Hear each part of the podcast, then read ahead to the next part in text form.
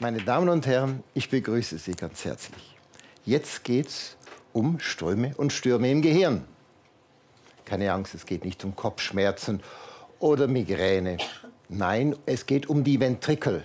Ventrikel sind Kammern in unserem Hirn, also hier drin. Alle Wirbeltiere haben, wir sind natürlich auch Wirbeltiere, nicht wahr? Die haben vier dieser Ventrikel, die miteinander verbunden sind. Diese Erkenntnis kommt von Leonardo da Vinci. Er hat flüssiges Wachs in die Ventrikel von Toten gegossen, um zu sehen, wie diese Ventrikel gestaltet sind und wie sie miteinander verbunden sind. Nach dem Aushärten des Wachses und dem Entfernen des Hirngewebes konnte er sehen, dass die ersten beiden Ventrikel 1 und 2 langgestreckt und seitlich im Gehirn liegen. Vorne an diesen beiden Ventrikeln fand er einen dünnen Kanal, der jeweils in den mittig gelegenen dritten Ventrikel führte. Den vierten Ventrikel erkannte er als Fortsatz am hinteren Ende des dritten Ventrikels, auch durch einen Kanal verbunden. Jetzt fragen Sie sich, wie kann sich ein Genie wie Leonardo da Vinci mit solchen Trivialitäten beschäftigen? Man muss wissen, dass zu Leonardos Zeit und für fast 2000 Jahre gedacht wurde, dass die wesentlichen Gehirneigenschaften, Denken, Erinnerung, Gefühl, in diesen vier Ventrikeln beheimatet sind und dass die Gehirnmasse, dieses runzlige, galertartige Ding, nichts anderes tut, als die Ventrikel mit Nährstoffen zu versorgen. Wir wissen heute, dass das natürlich nicht der Fall ist. Die wesentlichen Eigenschaften des Gehirns, die ich erwähnt habe, die liegen in Netzwerken von Nervenzellen, die die Gehirnmasse, die so verschmähte, ausmachen. Also, was machen denn die Ventrikel? Diese Frage erforschen wir in meinem Labor und dazu will ich einige Gedanken äußern. Durch diese vier Ventrikel nämlich strömt Hirnwasser. Hirnwasser besteht aus Wasser, aus Salzen, aus organischen Molekülen, aber auch aus Eiweißen und Nukleinsäuren. Die letzteren beiden sind oft in kleine Kügelchen verpackt, die man auch Exosomen nennt. Forschung in meiner Abteilung am Max-Planck-Institut für biophysikalische Chemie in Göttingen zeigen, dass das Hirnwasser komplexe Ströme bildet, die zum Teil ineinander verwoben sind, zum Teil auch gegeneinander gerichtet sind und sich treffen und sogar zu gewissen Tageszeiten Wirbel bilden. Also wahrlich Ströme und Stürme im Gehirn. Interessant. Wären da nicht die zeitgenössischen Neurophysiologen, die keck behaupten, dass die Ventrikel Abfalleimer, Mülleimer sind für Abfallstoffe im Gehirn. Arbeiten in unserer Abteilung weisen darauf hin, dass die Ventrikel und das Hirnwasser sehr viel interessantere und alternative Aufgaben haben, als als Mülleimer zu wirken. Wir arbeiten am dritten, also einem der vier Ventrikel. Der Grund dafür ist, dass das dritte Ventrikel erstens in einem wichtigen Steuerzentrum des Gehirns liegt, im sogenannten Hypothalamus, und andererseits, weil es flach ist, relativ leicht zu beobachten. Das dritte Ventrikel sieht aus wie zwei zum Beten aneinander gefaltete Hände. Hier gibt es einen Zwischenraum, nicht ein Hohlraum, das ist nicht hohl, das ist ja Hirnwasser drin. Klappe die Hände auseinander, will heißen, ich schaue in das Innere des dritten Ventrikels rein. Ich sehe da nicht Haut natürlich, sondern ich sehe eine teppichartige Struktur, einen Zilienteppich. Die Zilien ragen aus diesem Teppich raus. Das Wort Cilium kommt vom Lateinischen und heißt auf Deutsch Augenwimpern.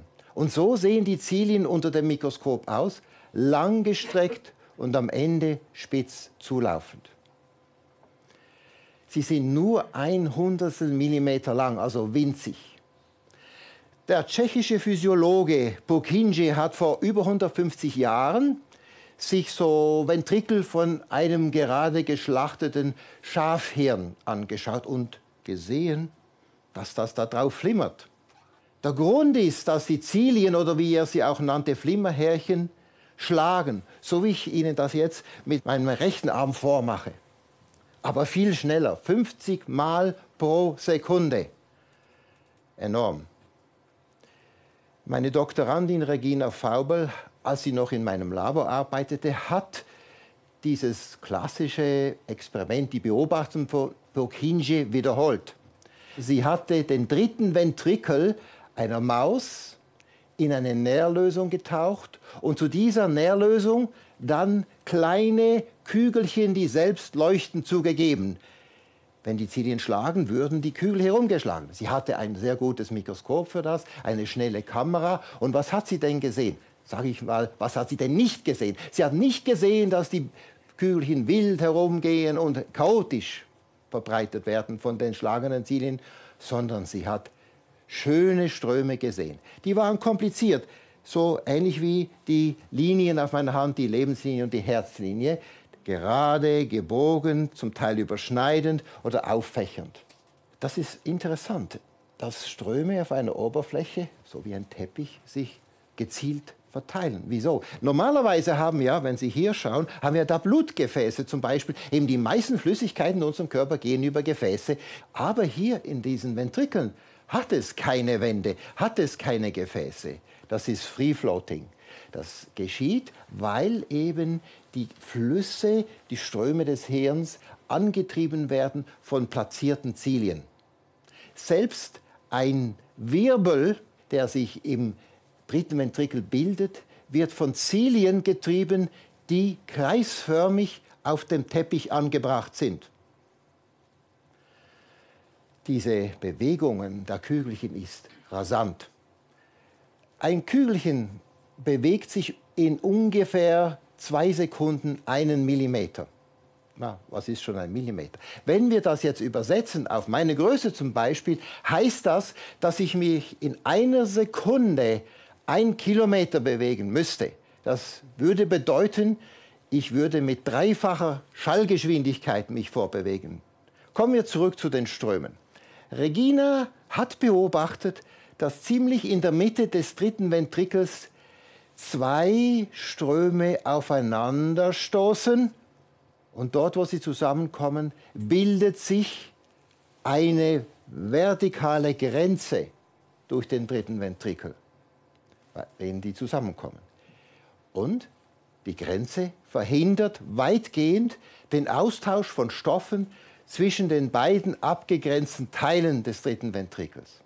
Wenn man aber sehr fleißig ist, wie Regina, auch um 3 Uhr früh Experimente im Labor macht und schaut, wie die Ströme dann aussehen, dann erkennt man, dass mitten in dieser Grenze dieser Wirbel auftaucht. Und dieser Wirbel bewirkt, dass die Grenze futsch ist. Und deshalb kann während der Zeit, wo der Wirbel da ist, Material ausgetauscht werden das Kommen und Gehen der Grenze, das Kommen und Gehen des Wirbels wird bewirkt durch eine innere Uhr. Man nennt sie die zirkadiane Uhr. Sie wissen vielleicht, dass der Nobelpreis in Physiologie und Medizin im Jahre 2017 an drei amerikanische Forscher vergeben wurde, die Wesentliches zur Aufklärung des Mechanismus dieser zirkadianen Uhr geleistet haben. Jetzt ist es die Frage, wenn ich 20 Mäuse habe hier und ihre dritten Ventrikel anschaue, gibt es da große Unterschiede in den Strömen? Nein, es gibt sie nicht. Die sind hochreproduzierbar von Maus zu Maus. Das muss ja so sein. Auch unsere Blutgefäße gehen nicht irgendwie durch den Körper, sie sind zielgerichtet. Wenn Flüssigkeiten transportiert werden müssen, muss das genau geschehen. Wir finden ähnliche Ströme auch bei der Ratte und beim Schwein. Und ich würde mal vermuten, geprüft haben wir das nicht, auch beim Menschen. Und da muss man sich mal überlegen, wie die Zilien in dem Teppich verankert sind. Sie sind verankert im Teppich durch einen sogenannten Basalkörper und dieser Basalkörper macht seitlich Füßchen. Also, wenn ich jetzt da hier stehe, der Oberkörper wäre das Zilium, der Unterkörper wäre der Basalkörper und meine Füße wären das Füßchen am Basalkörper. Wenn ich nun so nach hinten mich bewege, wippe, dann mache ich den Zilienschlag vor, der die Hirnflüssigkeit transportiert. Und die Richtung des Flusses ist so, wie mein Daumen schaut. Wenn ich mich jetzt ein bisschen drehe, sagen wir 90 Grad, und das gleiche Spiel wiederhole, ja, dann ist der Fluss in eine andere Richtung, 90 Grad gedreht. Und je nachdem ich mich positioniere, kann ich eben diese komplexen Muster, die ich hier auf der Hand als Ähnlichkeits-, als Metapher sehe, kann ich die erzeugen. Jetzt, der Witz ist, ein einzelnes Zilium kann da gar nichts machen. Ist viel zu schwach. Aber es ist eben so, dass zwischen 40 bis 60 Zilien zusammenkommen, ein Bündel bilden, ganz nahe beieinander stehen und das Bündel schlägt in diese Richtung. Und nehmen Sie mal ein Gedankenexperiment an. 50 von Ihnen, also da fast der ganze Saal, käme zu mir nach Hause in das geheizte Schwimmbad und wir würden in das Schwimmbad stehen, mit den Füßen Richtung Sprungbrett und diese Bewegung machen. Da würde ein kräftiger Strom entstehen und sogar Wellen. Also, so ist das Prinzip. Viele Winzlinge zusammen haben einen enormen Effekt. Der letzte wissenschaftliche Punkt, den ich hier noch äh, bringen will, ist die Frage, was wird da transportiert? Wir schauen diese Exosomen an, die wie kleine Lastwagen Proteine, Nukleinsäure und ähnliche Dinge enthalten eingeschlossen von einer Lipidmembran. Ann-Kathrin Günther, eine Doktorandin in meinem Labor, hat diese Lipidkügelchen markiert, sodass man sie im Mikroskop sehen kann und dann am Einflussbereich des dritten Ventrikels durch eine dünne Glaspipette appliziert. Sie hat gesehen, zuerst ist der Strom ziemlich gerade, aber dann fächert er sich auf und stößt gegen die Vorderwand des dritten Ventrikels. Dort befindet sich eine kleine Gruppe von Nervenzellen, die in der Regulation von Durst, Hunger und Fieber äh, involviert sind. Also der Punkt ist, dass diese Ströme Komponenten des Hirnwassers zur richtigen Zeit an den richtigen Ort bringen. Gewissermaßen wie die Mittelstürmer, die natürlich den Ball ins Tor treffen müssen. Die Mittelstürmer sind die Zilienbündel. Im Ventrikel funktioniert das immer, im Fußball, wie Sie wissen, nicht. Gut, das sind Experimente, die wir in den letzten paar Jahren gemacht haben. Es ist das Grundlagenforschung und aus dem Grund kann ich Ihnen jetzt nicht sagen, was da genau als medizinische Bedeutung dann daraus kommen wird. Zur Anwendung möchte ich einfach schließen mit einem Zitat von Max Planck. Er hat gesagt, das Erkennen muss dem Anwenden vorausgehen. Und ich möchte mit diesem Zitat schließen und Ihnen ganz, ganz herzlich danken für Ihre Aufmerksamkeit.